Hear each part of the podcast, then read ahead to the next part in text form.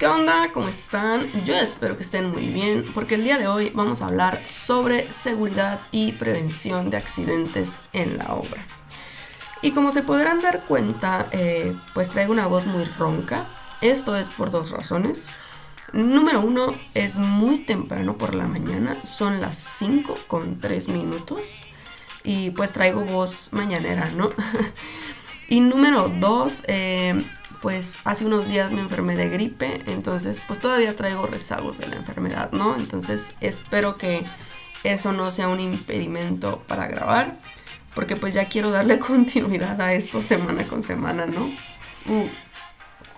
Pero bueno, eh, retomando esta cuestión de la seguridad y la prevención, pues este tema había quedado pendiente de la semana pasada y esta semana eh, pues quiero que abordemos la cuestión de qué es o a qué nos referimos cuando hablamos de seguridad y prevención de accidentes, ¿ok?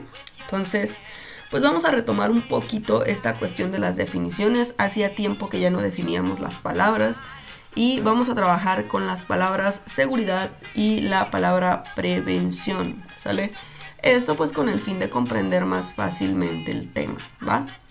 Entonces, Comenzando con la palabra seguridad, eh, pues tenemos que entender que la seguridad es como tal una característica que tiene algo o alguien, ¿no? O sea, es una cualidad, nada más. Entonces, en este caso es una cualidad que nosotros queremos que la obra tenga, ¿no? Ok.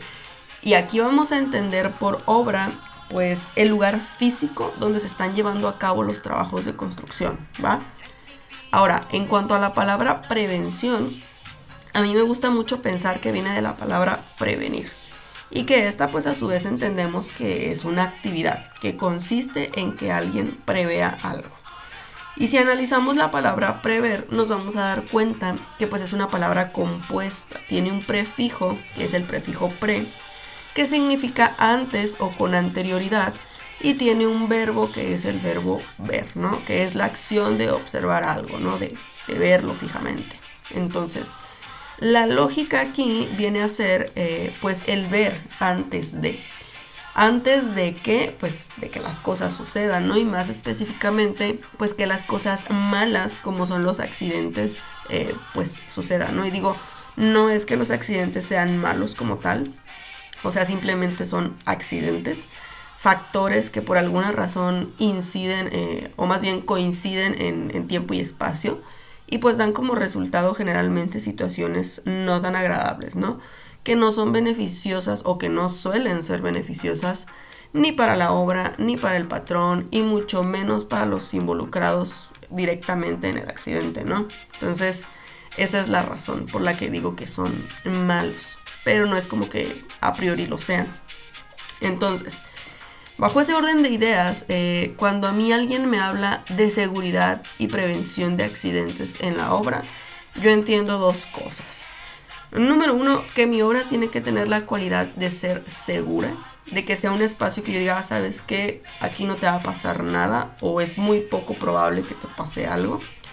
Y número dos, eh, que yo tengo que llevar a cabo acciones que me ayuden a prever o prevenir esos accidentes, ¿no? ¿Dónde los voy a prevenir? Pues por supuesto en la obra, no en mi casa, no en la escuela, no en la calle. Digo, por supuesto se pueden prevenir accidentes en estos otros lugares, pero las acciones o los planes a ejecutar son un poco diferentes, ¿ok?